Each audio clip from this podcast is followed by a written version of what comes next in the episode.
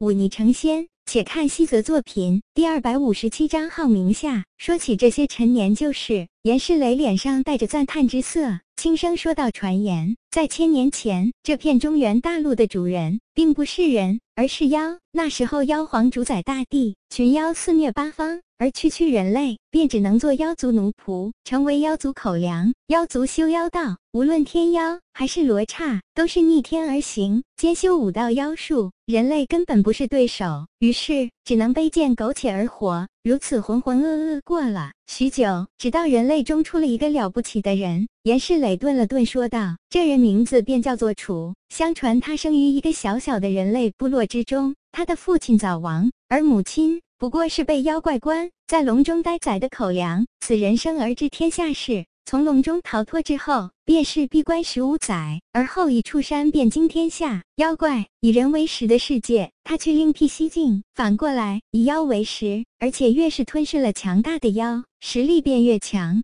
到的最后，就连那妖皇都死在他的腹中。听到这里，白冷泽目光闪烁。额头更是流下了冷汗。以妖为食，以妖为食。他修的妖血路虽然不讲求以妖为食，但却也是以妖血淬炼自身。说到底，不过是前者做的更彻底，而后者只取其精华罢了。既然这妖血路来源于二白，那么难道说？白冷则暗暗握紧了拳头，脑海里心思百转。言 世磊并没有发现身边这后辈的异常。他慷慨激昂道：“虽然妖皇被除，但妖族本就强者辈出，不出几日，便有新妖皇诞生。那名叫楚的男子，心知一己之力终有时穷，于是行走天下间，便寻资质上佳者。”授之以食妖修道之术，更是将自己的本事一分为二：一曰武道，讲究淬炼自身，以五丈一行天下；二曰仙道，讲究所行遵循天地之理，以法退却鬼怪幽冥，借行号天下，法破幽冥间。这便是号名宗。严世磊说到这里，转过脸来笑道：“你不觉得这两句话有些熟悉？”白冷则飞快地伪装起自己心中的波澜。轻笑道：“确实熟悉，我当初就觉得当剑宗刻在大门上的那两句话有些别扭，原来是抄袭的浩明宗，可不算抄袭。”严世磊笑道：“当剑宗大有来历，当年创建当剑宗的那位大能，便是浩明宗弟子，只不过他修的是武道罢了。而远在南地的清溪谷，便是浩明宗修习仙道的弟子所创，发展至今。”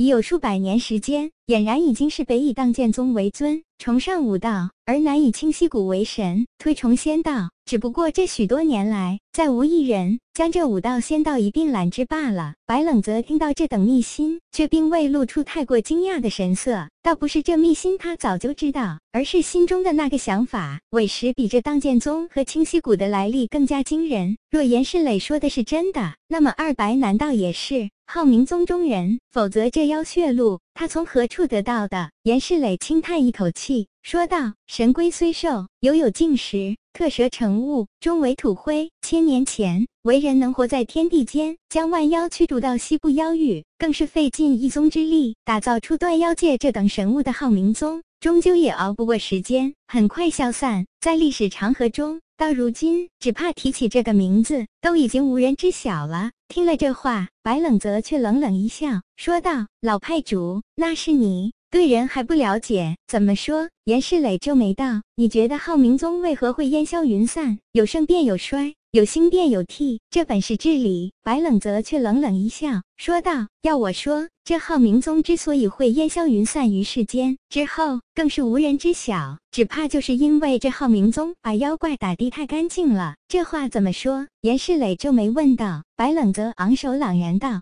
浩明宗兴于万妖强盛之时，那时人类过得太过苦难，见到有人身负异能，更愿意带领他们反击群妖，自然愿意追随。这之后，那名字就叫楚的浩明宗宗主更是不设防的将自己一身本事倾囊相授给其他人。如此一来，只要资质上佳者，便有了与妖族一战的能力。这在当时能够迅速提升人族战力，自然是正确的举措。之后，在这浩明宗宗主带领下，人族一举击溃妖族，更是将他们赶到了西北之地，在南进犯中原。到这里，可以说这位宗主做的并没有什么过错。白冷泽冷哼一声，接着说道：“可他千不该万不该，不该造那段妖界。若真如派主你所说，这段妖界人可过，而妖不可过，将万妖挡在了中原之外，再法对人族造成威胁，那么没有了外敌，要这浩明宗何用？”严世磊听到这里，眼前一亮，却听白冷泽接着说道：“结果不言而喻了。此时人族无外患，自然免不了内斗。浩明宗是。”大更是赶走了妖物，被人族敬仰，推举为人族领袖什么的，也在情理之中。只是那位宗主若真有野心、有气魄，便没有后来的大夏王朝了。说到底，这位宗主算得上是一位英雄，却终究少了几分阴狠算计，当不得帝王。自古英雄多薄命，唯有枭雄独揽权。若我猜的没错，这浩明宗宗主要么厌倦权力争斗，退隐山野，要么死在了自己一手教出来的徒弟手中，抱憾终身。严氏磊闻言震撼当场，定了定神，才说道：“你年纪轻轻，怎么会知道？”这些人性肮脏之事，白冷泽轻轻笑笑说道：“不过见得多了些罢了。我与平州城的那位世子殿下算是比较要好的朋友，在他那里看了许多，是正史野史，算是见识了世态炎凉。以恶人之心揣度恶人，从不会有错就是了。”严世磊深深看了白冷泽一眼，说道：“这么说起来，你也算恶人了。”白冷泽哈